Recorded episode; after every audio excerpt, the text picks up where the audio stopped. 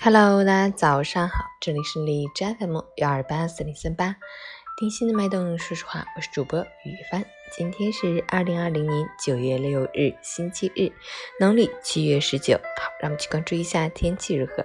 哈尔滨多云，二十五度到十五度，西南风三级，风雨暂时停歇，晴间多云为主。天气正好，不冷不热，有点秋高气爽的味道了，人体感觉比较舒适，非常适宜安排一些户外活动。不过昼夜温差较大，一早一晚过于凉爽，提醒您夏秋转换时节一定要注意，早晚多添一件外套，睡觉关好门窗，谨防感冒着凉。截至凌晨五时，海市的 AQI 指数为二十三，PM 二点五为十四，空气质量优。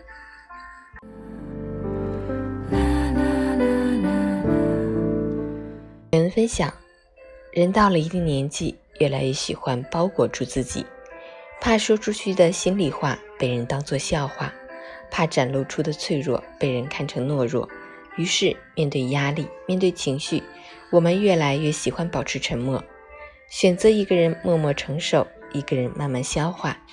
其实，我们不是不愿意说，而是不愿意和不懂我们的人诉说。这一路走来，我们一直在寻找的，不过是一个可以随时说出心里话的人。他们懂你的欲言又止，懂你的真实感受，能看穿你的脆弱、你的逞强，愿意守候你所有的悲欢，愿意倾听你所有的不安。